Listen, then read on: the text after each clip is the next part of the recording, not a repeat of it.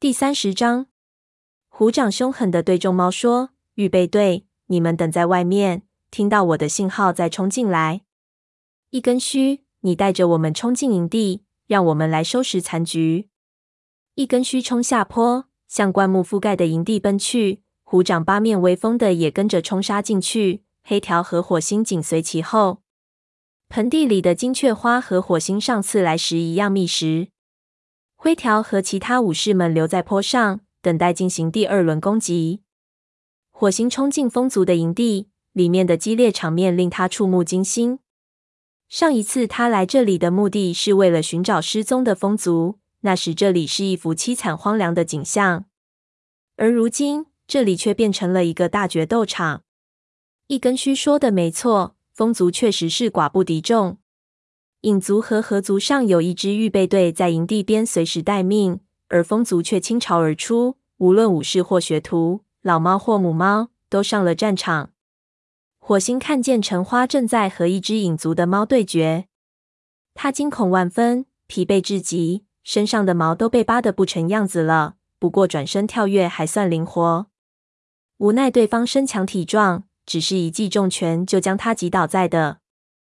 火星不敢怠慢，一声厉吼，跳上去，骑在那只影族武士的背上。那名武士猝不及防，被火星掀翻在地。他抖动身体想摆脱火星，但火星却死死抓住不松爪子。橙花这时也趁机在那名武士身上一通猛抓。那名武士一阵惨叫，狼狈逃窜进营的周围的灌木丛里。橙花感激地瞅了火星一眼后，又回身加入战斗。火星将鼻子上的血甩掉，向四周看去。此时，那只影族和合族的预备队已经加入了战斗。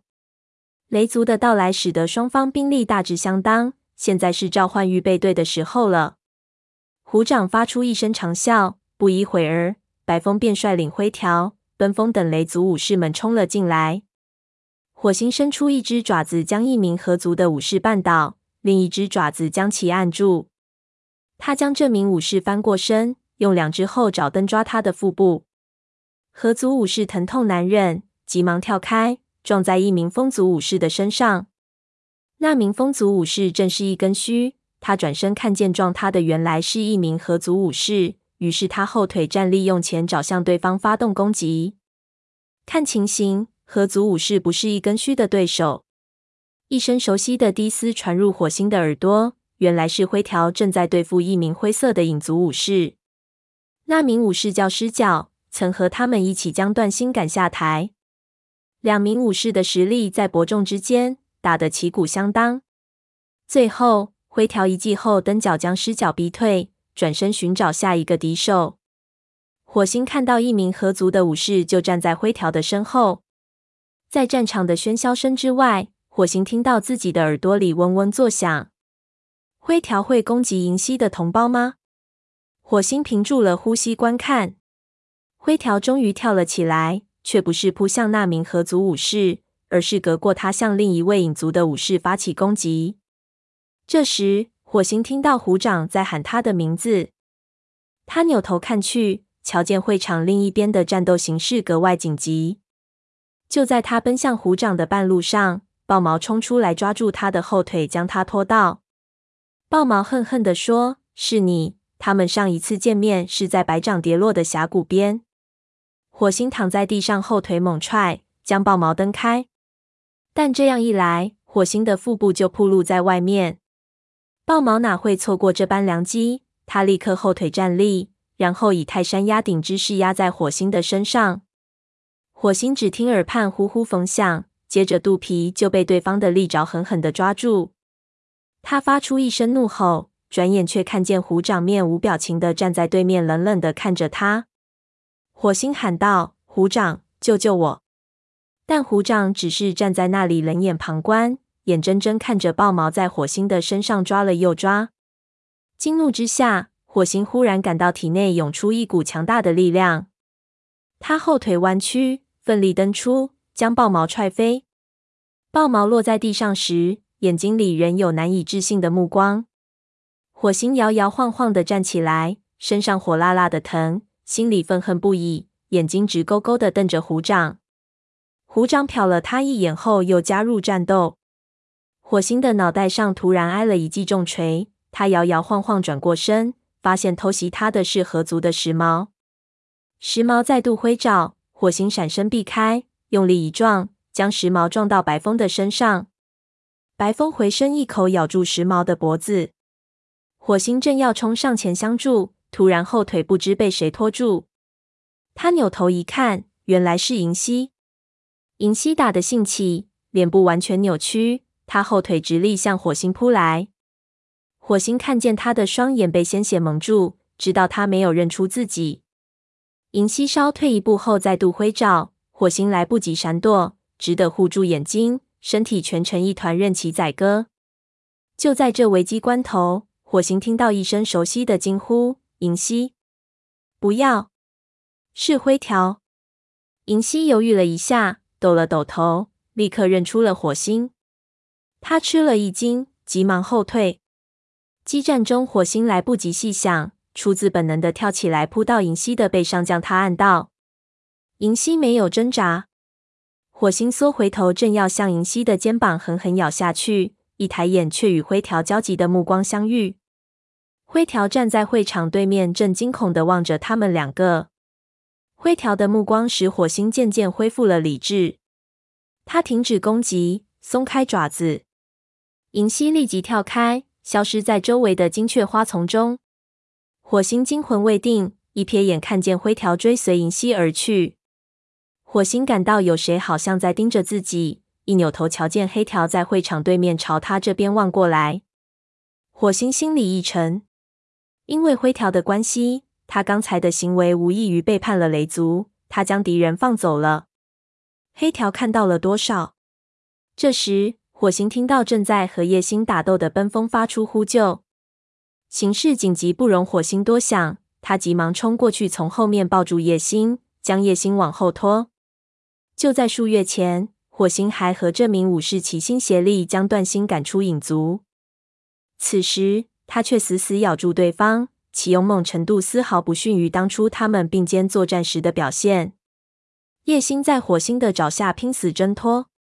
火星暗想，这位影族的族长倒也不是寻常之辈。叶星刚刚挣脱出来，早已守候在一旁的奔风随后就扑过来，两只猫抱作一团，在地上打起了滚。火星在旁边瞅准时机，跳上前骑在叶星的背上。这一次，他为防止叶星再次挣脱，抓得特别紧。于是，三只猫扭打在一起，直到叶星发出惨叫，火星和奔风才放开了他。叶星站起来，瞪着他们，两只眼睛直冒火。他环顾四周，看见本族的武士们在雷族的猛烈攻击下节节败退，知道大势已去，于是发出撤退的号令。影族的武士们听到族长的号令，立即退出战斗，随叶星一起钻进营地周围的金雀花围墙。这样一来，营地中的河族顿时变成了孤军奋战。火星好不容易得到喘息的时间。眼睛淌着鲜血，白风正在和鼠毛加工豹毛，沙风则与一名体积是其两倍的河族武士作战。他虽在个头上不占优势，但论速度却大大优于对方。几个回合下来，沙风便将对手转得头晕眼花，摸不着方向。陈毛的对手是合族的武士合掌，只见合掌吼声阵阵，爪爪凶狠，但陈毛却不露丝毫怯意。总能在关键时刻巧妙避开对方的攻击。看情形，他不需要任何帮助。即使火星贸然上前相助，恐怕多半是件出力不讨好的事。勾心在哪里？火星寻遍整个营地，查找这位河族族长的下落。如今影族逃之夭夭，营地内已不太混乱，要找到勾心并不困难。火星很快就发现勾心四肢弯曲伏在地上。与虎掌面面相对，两位武士四目对视，尾巴缓缓摆动，都力图先从气势上压倒对方。火星后在一旁观看，心情十分紧张。勾心抢先出手，但虎掌闪身避开，令他扑了个空。虎掌的动作则比勾心精准许多，一转身便跳到勾心的背上，死死抓住对方。他紧接着张开利齿，狠狠地咬住勾心的脖子。火星看得口干舌燥，倒吸口凉气。虎掌会杀了河族族长吗？就在这时，勾心发出一声惨叫，火星才知道虎掌没有咬到他的颈椎。不过，这声惨叫说明了勾心已然落败。虎掌松开爪子，任其逃出营地。看到族长逃离，河族众武士也无心恋战，纷纷撤离战场。营地很快便恢复了宁静，只有金雀花丛上方的风还在呼呼的刮着。营地内一片狼藉，雷族的武士们疲惫不堪。身上都受了伤，风族的武士们情况更惨，所有猫都在流血，有的还躺在地上不能活动。风族的医生青面在伤员之间往来穿梭，忙碌不停，为大家诊疗伤势。高星的脸上也淌着血，和虎掌在一起说话。火星看着这位风族的族长，想起几个月前梦中的情景，高星的身影耸立在熊熊大火前。仿佛是星族派遣的前来拯救大家的使者。斑叶曾经预言大火将会拯救族群，可是看着眼前的这些风族猫，一个个伤痕累累、疲惫不堪。火星不知道是不是被自己所做的梦误导了。这些风族的猫怎么会是星族所说的拯救雷族的大火呢？明明是雷族再一次拯救了风族啊！高星正在同虎掌小声交谈。从高星低头的姿态看，他是在感谢雷族的援助。虎掌昂头挺胸的接受了高星的致谢。火星在一旁冷眼旁观，对虎掌这种居功自傲的态度十分反感。他永远也忘不了，在自己将要被豹毛撕成碎片的危难关头，虎掌却袖手旁观，摆出一副事不关己的模样。这时，柳带衔着满口草药走过来，对他说：“给你。”火星猛然惊醒。急忙连声道谢。柳带小心翼翼地将草药里的汁液挤出来，涂在火星肩膀处的伤口上。汁液涂在伤口上，使火星感到火辣辣的疼痛。他不由得想起很久以前，斑夜就是给了他同样的草药，让他给黄牙治伤的。药香阵阵，火星回忆起早先的梦，注意提防那个你不能信任的武士。斑夜就是这么警告他的。注意提防哪个武士呢？突然，火星仿佛掉进了冰窟窿里。他应当提防的绝不是灰条，而是虎掌。在他见识了虎掌高超的身手之后，怎能再怀疑自己的朋友呢？在那一刹那，火星忽然觉得，不论蓝星如何说，乌爪透露的一定是真相。从虎掌今天的表现来看，他完全能够轻轻松松的杀死红尾，然后若无其事的离开。你打得很好，火星。奔风的话打断了火星的思路。这只棕色的虎斑猫温和的看着火星说：“我保证蓝星将听到这句话。”柳带附和说：“是啊，你是一名优秀的武士，星族会以你为荣。”火星看着他们两个，心里乐滋滋的。他感到自己又成为这个族群的一员，心里如释重负。就在这时，火星看到黑条向虎掌走去，顿时紧张起来。黑条坐在高星身后，等高星说完话离开后，他探着身子在虎掌的耳边小声嘀咕。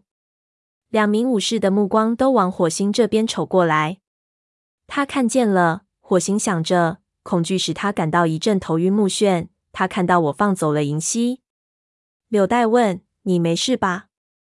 火星这才意识到自己在发抖。哦，没事，不好意思，我刚才在想事情。虎掌走了过来。眼里含着怀疑的目光，柳带说：“嗯，没事就好。我去看看其他猫怎么样了。”火星说：“哦，好的，多谢。”柳带叼起草药和奔风一起离开了。虎掌面目狰狞的低头俯视着火星说：“黑条说你放走了一只合族的母猫。”火星知道自己绝不能说出实情，无论灰条给他带来多么大的麻烦。他都不能向虎掌出卖自己的朋友。他很想大声质问虎掌为什么坐看自己将要被一名合族武士杀死，也不上前施加援手。可谁会相信他的话呢？黑条走过来，站在虎掌旁边。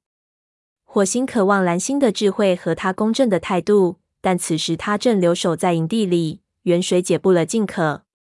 在虎掌威胁的目光下。火星深吸口气，正要开口说话，忽然他脑中一下子清醒过来，意识到对方根本不关心自己对雷族是否忠诚，那根本不是虎掌劫难他的原因。虎掌真正害怕的是他从乌爪那里得知宏伟死亡的真相。乌爪已经被吓跑了，但火星却不是胆小之辈，他直视虎掌的目光，大声说：“他是逃走的，没错。”就像钩心从你的爪下逃走一样，你问为什么吗？难道你想让我杀了他不成？虎掌的尾巴鞭打着地面。黑条说：“你甚至没有出爪抓他。”火星耸了耸肩膀说：“也许黑条该追上他去问个究竟。”黑条正要张口喝骂，但听到虎掌先于他开口，于是只得将嘴边的话咽了回去。虎掌说：“没这个必要吧。”黑条告诉我说：“你的那位好朋友追出去了。